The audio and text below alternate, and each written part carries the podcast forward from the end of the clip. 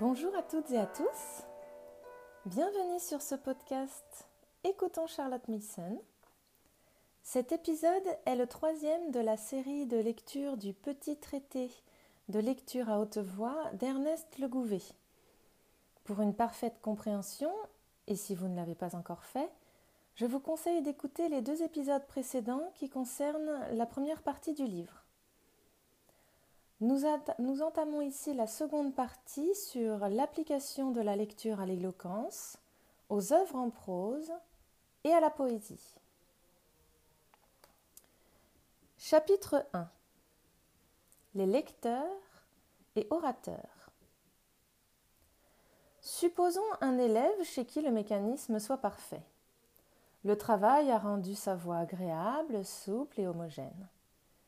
Il sait entremêler à propos les notes du médium, les notes hautes et les notes basses. Il aspire et il respire sans que l'auditeur s'en aperçoive. Il prononce purement. Il articule nettement. Ses défauts de prononciation, s'il en avait, sont corrigés. Il ponctue en lisant. Son débit n'est ni précipité, ni haché, ni traînant. Et enfin, chose rare, il ne laisse jamais tomber les syllabes finales, ce qui donne à toutes ses phrases la solidité et la clarté.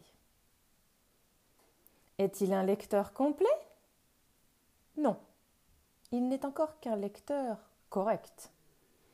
Il peut lire, sans fatigue, ni pour lui ni pour les autres, un rapport dans une assemblée politique, un discours dans une réunion savante, un document important dans une académie, un compte-rendu dans une société industrielle, un exposé de motifs dans un comité ou un procès verbal devant un tribunal. Ce sont là sans doute de réels avantages. Il rattache la lecture à l'exercice de presque toutes les professions libérales et par conséquent la range de droit au nombre des connaissances utiles. Mais mérite-t-elle déjà le bon mot d'art? Pas encore. Pour en être digne, il faut qu'elle s'étende jusqu'aux œuvres d'art. Il faut qu'elle devienne l'interprète des, chefs-d'œuvre du génie. Seulement, dans ce cas, la correction ne lui suffit plus. Elle veut du talent. Tous les hommes qui lisent peuvent-ils donc devenir des lecteurs de talent? Tous? Non. Tous au même degré? Non. Tous avec la même facilité et dans le même temps? Non mais tous les esprits. Quelque peu distingués? Oui, dans la proportion de leur intelligence et de leurs moyens naturels. Les organisations d'élite, les êtres doués de qualités exceptionnelles, verront par le travail leur riche nature porter double moisson. Les autres, sans arriver au premier rang, s'en approcheront de plusieurs degrés. Le génie ne s'acquiert pas, mais le talent s'acquiert. Et quand le génie se double du talent, il s'appelle Talma. En quoi consiste donc ce talent? Sur quelles règles repose-t-il? Saint Marc Girardin, on se le rappelle, les réduisait toutes à une seule. Il faut lire comme on parle. Cette opinion, passée à l'état de principe chez beaucoup de bons esprits, est sujette à plus d'une restriction. Lire comme on parle. Soit. Mais à une condition. C'est qu'on parle bien. Or, on parle presque toujours mal. Je me rappelle un quatrain souvent cité dans ma jeunesse.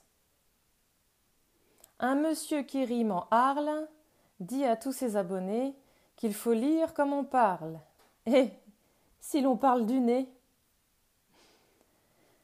Mademoiselle Mars aimait à raconter qu'un homme du monde qui se croyait une vocation d'acteur tragique lui nasilla si bien un jour le début d'Athalie qu'au sixième vers elle l'interrompit.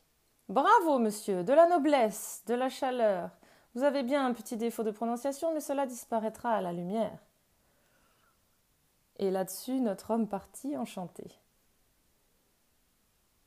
Ajoutez que la conversation admet et même demande une certaine négligence dans la prononciation, un laisser-aller dans le débit, des incorrections volontaires qui sont une grâce quand on cause et qui seraient un défaut quand on lit. Causer comme on lit ressemblerait à du pédantisme. Lire comme on cause serait souvent de la vulgarité.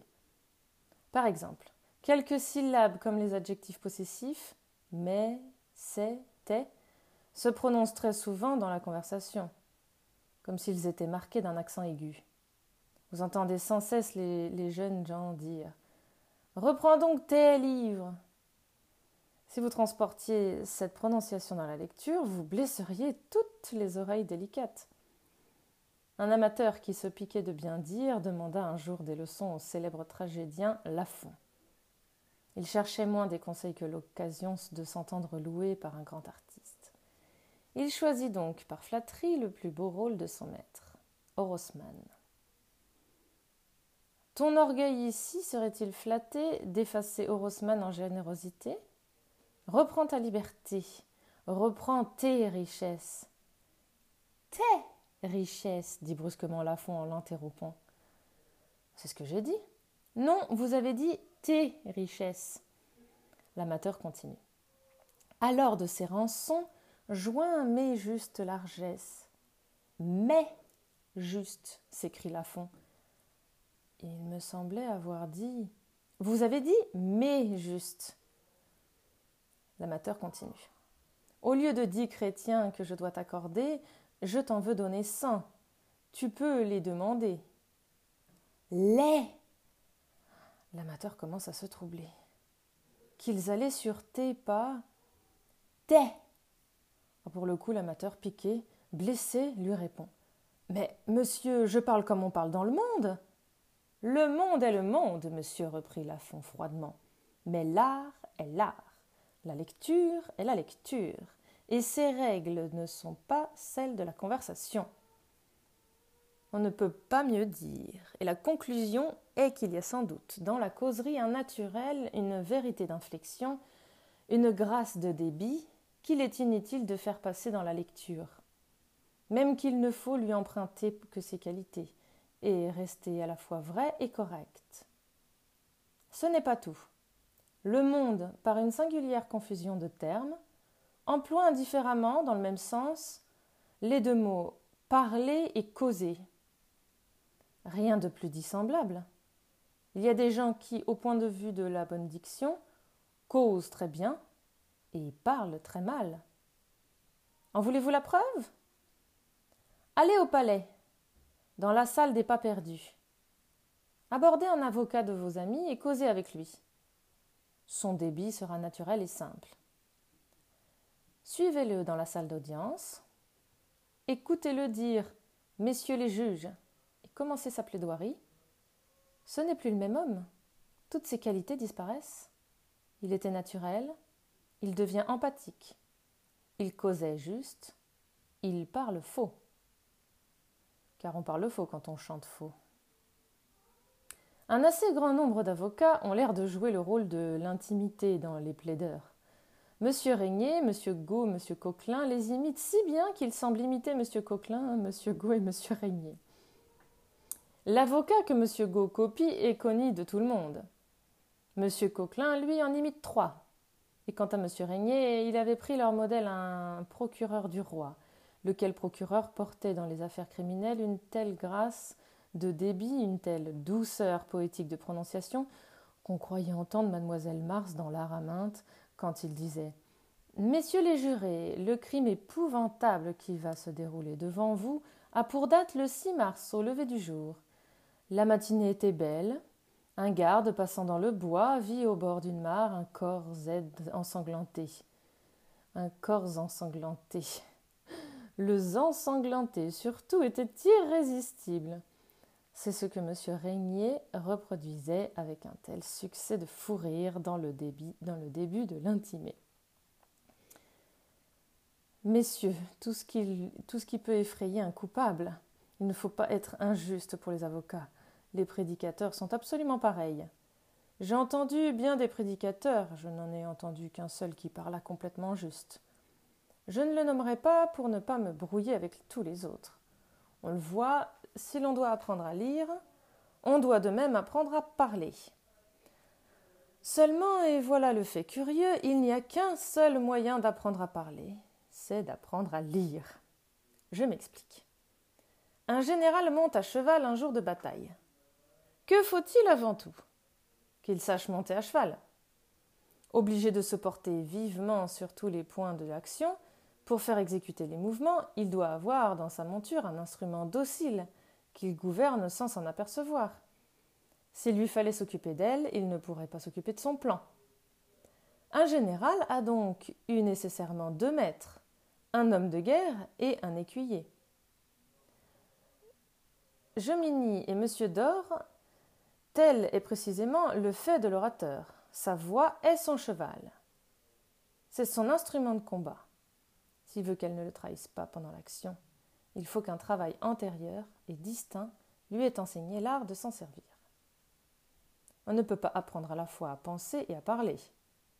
Les études de diction, les exercices de la voix, sont d'autant plus efficaces qu'ils portent sur les idées des autres.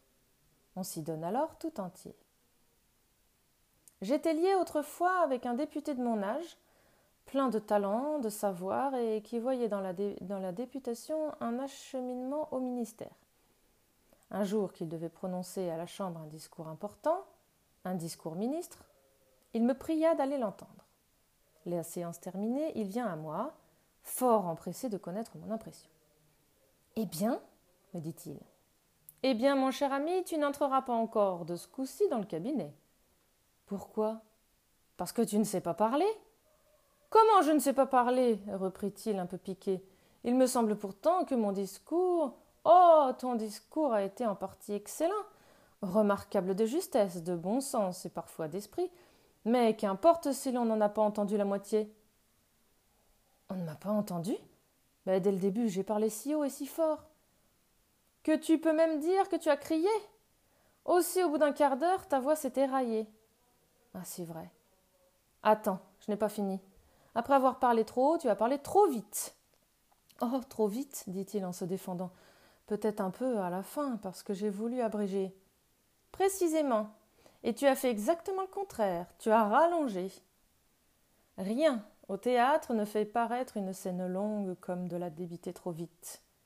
Le spectateur est très fin, il devine à la précipitation de votre débit que vous sentez là quelque longueur, non prévenue. Il ne s'en fut peut-être pas aperçu. Vous l'avertissez. L'impatience le gagne. Ah, c'est encore vrai, s'écria de nouveau mon ami. J'ai senti à la fin mon, auditoire m'échapper. Mais quel remède à cela Oh, rien de plus simple. Prends un professeur de lecture.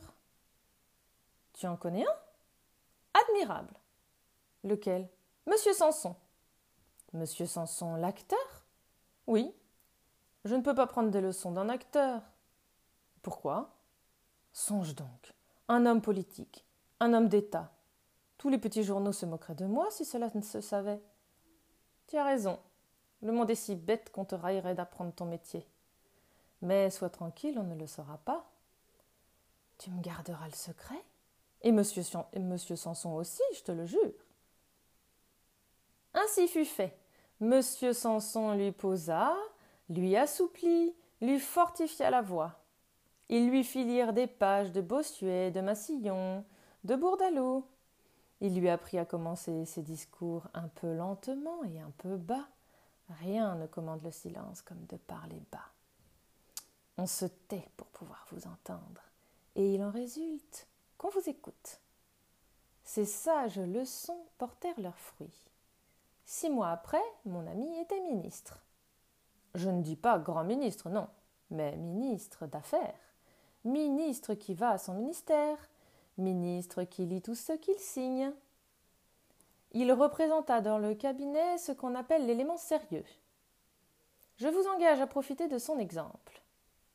Quelqu'un de vous sera-t-il ministre? Je ne sais pas. Mais quelques-uns seront forcés, comme professeurs, de parler une ou deux heures par jour. Plusieurs se présenteront comme candidats dans les réunions politiques. Il se dépense beaucoup de paroles dans ces réunions. Préparez-vous. Armez-vous.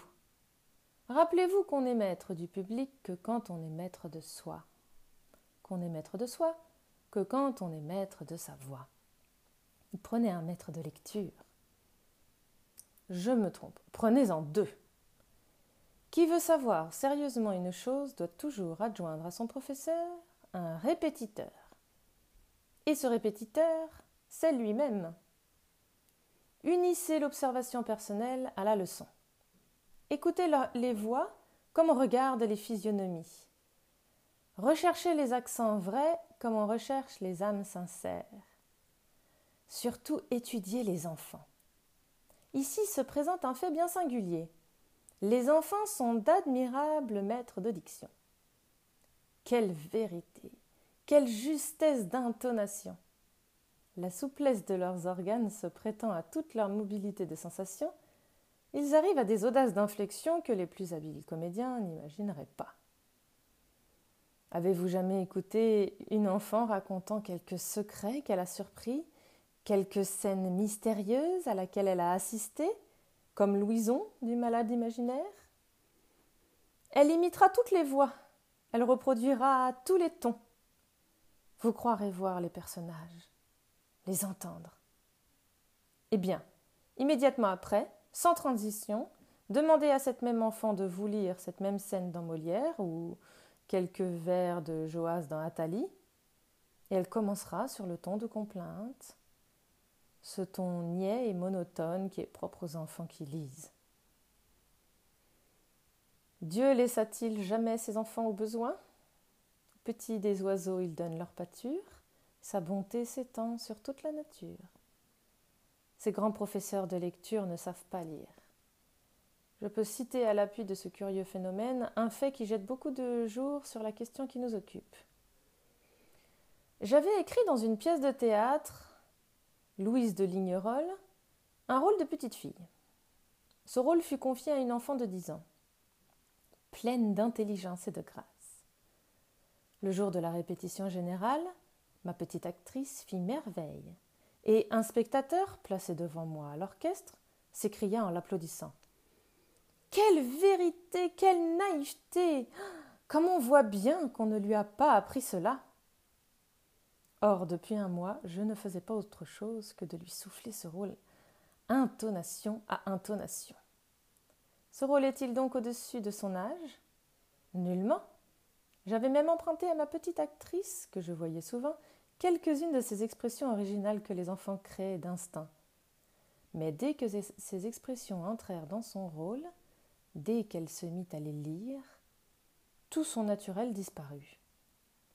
Ce qu'elle avait dit à merveille quand elle parlait pour son propre compte, elle l'exprimait froidement et à contresens dès qu'elle parlait au nom d'une autre. Et il me fallut beaucoup de temps et d'efforts pour l'amener à être ce qu'elle était, pour lui réapprendre ce qu'elle m'avait appris. On le voit, la lecture est si bien un art qu'il faut l'enseigner même à ceux qui nous le montrent. J'arrive au point le plus intéressant de notre étude, la lecture, considérée comme moyen d'appréciation littéraire. Chapitre 2 La lecture comme moyen de critique. Monsieur Sainte-Beuve, après une longue conversation où je lui avais exposé mes idées sur ce sujet, me dit un jour à ce compte, un habile lecteur serait un habile critique. Sans nul doute. Et vous dites même plus vrai que vous ne le croyez. En quoi en effet consiste le talent du lecteur? À rendre les beautés des œuvres qu'il interprète. Pour les rendre, il faut nécessairement les comprendre. Mais voici qui va vous étonner. C'est son travail pour les rendre qui les lui fait mieux comprendre. La lecture à haute voix nous donne une puissance d'analyse que la lecture muette ne connaîtra jamais. Monsieur Sainte-Beuve me demanda quelques exemples. Je lui citai le beau discours académique de Racine sur Corneille. Ce discours est célèbre parmi les lettrés. Il renferme surtout un passage merveilleux, c'est la comparaison entre le théâtre français avant Corneille et après lui. J'avais souvent lu tout bas et admiré ce passage, mais un jour, en essayant de le lire tout haut, je fus arrêté par une difficulté d'exécution qui me surprit et me fit réfléchir. La seconde partie me parut lourde et presque impossible à rendre. Il me semblait, après être attelé aux coches de la fontaine, cette partie, en effet, a dix-sept lignes, et ces dix-sept lignes ne forment qu'une seule phrase. Une phrase sans un seul moment d'arrêt. Pas de point, pas de deux points, pas même de points et virgules. Rien que des virgules avec des entrelacements d'incidences qui se succèdent et renaissent à chaque repli de la phrase, la prolongent au moment où vous la croyez finie, et vous obligent ainsi à la suivre, tout haletant dans ces interminables sinuosités. J'arrivai au bout du morceau, essoufflé mais pensif. Pourquoi donc, me demandai-je, Racine a-t-il écrit une si longue phrase et si laborieusement ordonnée? Par instinct, mon œil se reporte vers la première partie du morceau. Qu'est-ce que je vois? Un contraste complet.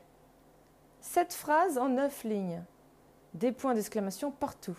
Pas un seul verbe. Un style haché, disjoint, tout en fragments en tronçons. Je pousse un cri de joie. J'avais vu clair. Voulant exprimer les deux états du théâtre, Racine avait fait plus que les raconter, il les avait peints. Pour figurer ce qu'il appelle lui-même le chaos du poème dramatique, il emploie un style violent, abrupt, sans art, sans transition. Pour rendre par une image sensible le théâtre tel que Corneille l'avait créé, il imagine une longue période où tout s'enchaîne et se soutient, où tout est harmonie et unité, pareil enfin, dans sa laborieuse ordonnance, aux tragédies de l'auteur de Rodogune et de Polyeucte, qu'il se plaît, on le sait, dans la combinaison savante des situations et des caractères. Une fois ce fil en main, je repris le morceau et je le lus de nouveau. Qu'on le lise aussi et qu'on juge.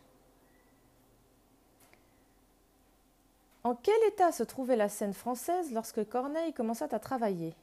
Quel désordre Quelle irrégularité Nul goût, nulle connaissance des véritables beautés du théâtre. Les auteurs, aussi ignorants que les spectateurs, la plupart des sujets extravagants et dénués de vraisemblance, point de mœurs, point de caractère, la diction encore plus vicieuse que l'action, et dont les pointes et de misérables jeux de mots faisaient le principal ornement. En un mot, toutes les règles de l'art, celles même de l'honnêteté et de la bienséance, partout violées. Dans cette enfance, ou pour mieux dire dans ce chaos du poème dramatique parmi nous, Corneille, après avoir quelque temps cherché le bon chemin et lutté, si je l'ose ainsi dire, contre le mauvais goût de son siècle, enfin inspiré d'un génie extraordinaire et aidé de la lecture des anciens, fit voir sur la scène la raison, mais la raison accompagnée de toute la pompe, de tous les ornements de notre langue capable, accorda heureusement la vraisemblance et le merveilleux, et laissa bien loin derrière lui tout ce qu'il avait de rivaux dont la plupart, désespérant de l'atteindre et n'osant plus entreprendre de lui disputer le prix, se bornèrent à combattre la voix publique déclarée pour lui, et essayèrent en vain, par leurs discours et par leurs frivoles critiques, de rabaisser un mérite qu'ils ne pouvaient égaler. L'épreuve me semble décisive, la démonstration irréfutable. Il est évident que, lu tout haut, ce morceau change d'aspect. Il s'éclaire d'un nouveau jour. La pensée de l'auteur y apparaît visible. Ajouterai-je que cette lecture offre une difficulté qui est une leçon? Je ne sais rien, en effet, de plus malaisé et par conséquent de plus utile que de conduire jusqu'au bout cette terrible période de dix-sept lignes, sans se reposer une seule fois pendant la route, sans paraître fatigué, en faisant toujours sentir par les inflexions que la phrase n'est pas finie, de façon enfin à la laisser se dérouler dans toute son, son ampleur et dans toute sa souplesse majestueuse. Mes études de lecteur me furent fort utiles ce jour-là, et je rendis deux fois grâce à cet art, qui, après m'avoir fait comprendre ce beau morceau, me permit de le rendre. Pour connaître la suite du livre, je vous invite à écouter le prochain, épisode sans transition.